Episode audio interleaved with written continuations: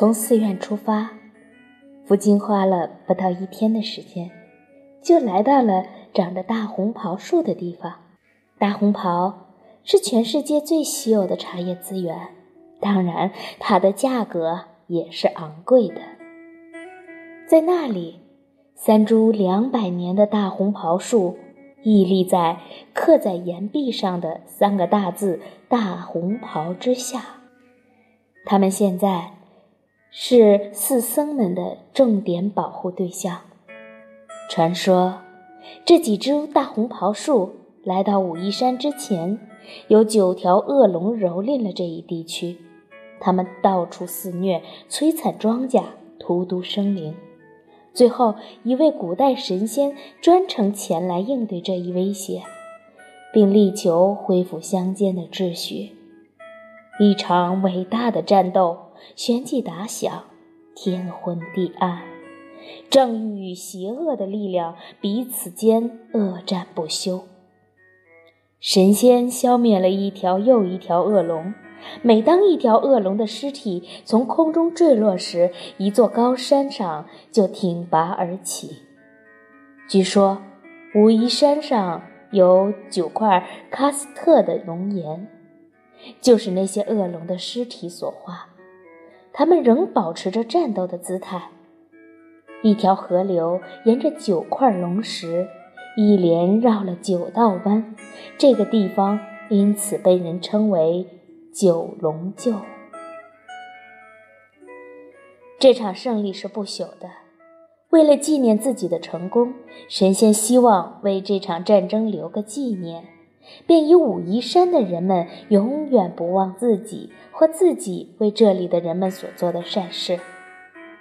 他在阴森高耸的山峰之巅，那一下临深河、难以采茶的悬崖峭壁上，留下了三株附着于岩石表层的茶树，作为神的创举而见证。这几株茶树仿佛散发着悠悠的红光，仿佛它们永远在吸收着落日的余晖。就在那些神仙击败恶龙之后不久，一位叫铁华的老方丈天天来到九龙臼参禅打坐。有一天，他照例沉浸在冥想之中，突然。为那三株茶树所发出的九天之光所吸引，他抬起头来，看见那几株茶树，他已是年老体衰，靠自己的力量是根本够不到它们的。更有人说，世界上还没有人能用手触及那件神的赠礼，但铁华是个足智多谋的人。他把手伸进自己的僧袍内，掏出一只猴子，这是他心爱的宠物。那只猴子三两下就窜上了那道悬崖，而后小心翼翼地爬到岩壁的突出部分，也就是在微风中闪着红光的神树扎根的地方。那只猴子伸出小手。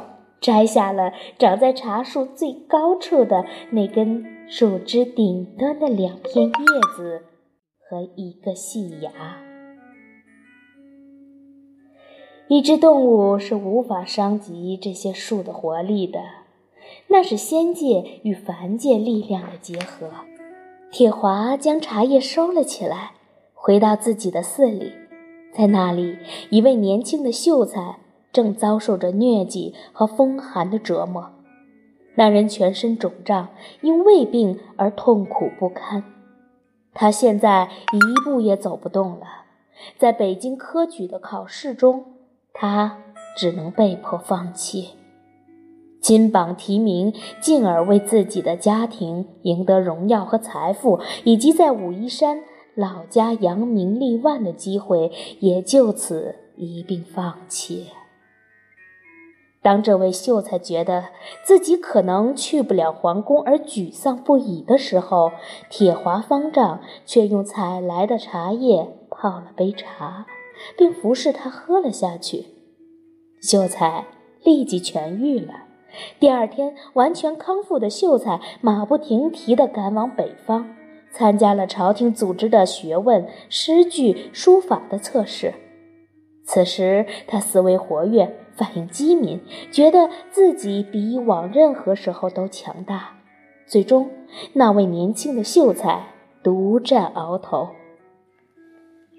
在拜见皇上的时候，秀才发现皇后正在病中，而且病症和自己先前一模一样。此时，皇后已经卧病数周，所有的医生和僧侣均束手无策。那位秀才随身带有一袋从那三株神赐的红色茶树上摘来的茶叶，他将这包茶叶进献给了皇上。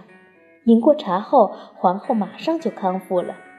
皇帝旋即下令，将武夷山神树每年所产的第一批茶叶，也就是茶树在春天第一次开花时所产的茶叶，送往北方京城，以供朝廷上下治病之用。感激之余，宅心仁厚的皇帝将那位秀才送回家乡，并赐予他一份厚礼：一条宽大的红色丝绸毯子，用于保护那几株神树的根须不受即将来临的霜冻的侵害。从那以后，这种茶叶就被称为大红袍。一千年过去了。福建偏远山区的最后一批大红袍茶树被武装人员保护了起来。时至今日，大红袍依旧在与福军漫步于武夷山的那个年代一样的珍贵。根据当地人的说法，大红袍的嫩叶仍可闪闪发光，一片红光将持续整个夏天。悬挂在树枝上的果实，在阳光的照耀下，宛如石榴一般。灌溉大红袍树的水源直接从天上而来，纯净的雨水胜过神话传说中龙骨石那坚硬的岩层，滋润着大红袍的根系。每隔一季，古老的神树就会吐出总计一磅左右的新芽。大红袍的初摘茶和次摘茶是最有效的药草和最甜美的作物，在自由的市场上创下了茶叶销售价格最高的纪录。当一盎司大红袍的价格达到数千美元时，它多次被卖得比黄金还要贵。幸运的是，大自然赐予茶农们一种大量收获大红袍的办法。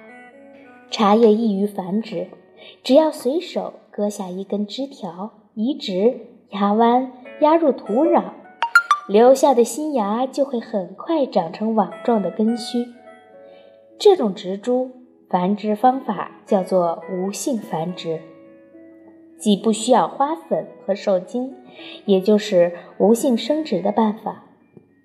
无性繁殖是一种比播种繁殖更加昂贵的方法。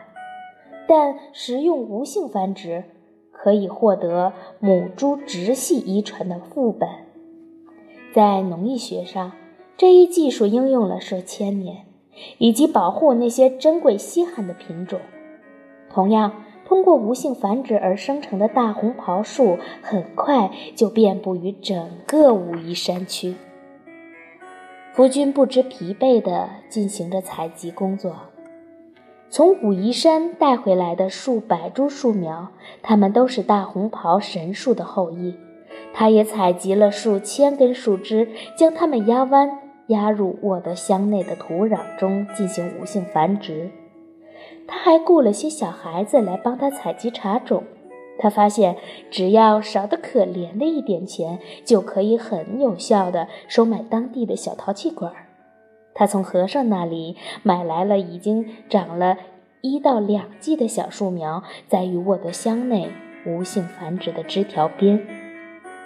同时，福君也日益盘算着体验一把神话中采茶之法。据说，极度难以接近的大红袍树生长在高耸山峰的裂口处，这是人类最难以企及的位置。福君听到另一只与猴子有关的传说。每到茶叶收获季节，农民就会朝着悬崖上的枝条中间乱窜的猴群投石头。猴子们为了报复，就抓起他们能够得着的所有的东西，朝攻击者回掷。由于武夷山除了茶树别无他物，于是猴子们就扔来了一把把的茶叶和新芽。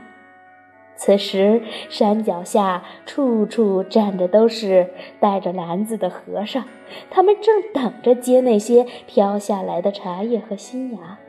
当然，猴子爪子的尺度也决定了让他们执行只采摘茶叶顶端那两片叶子和一只新芽的精细任务是再合适不过了。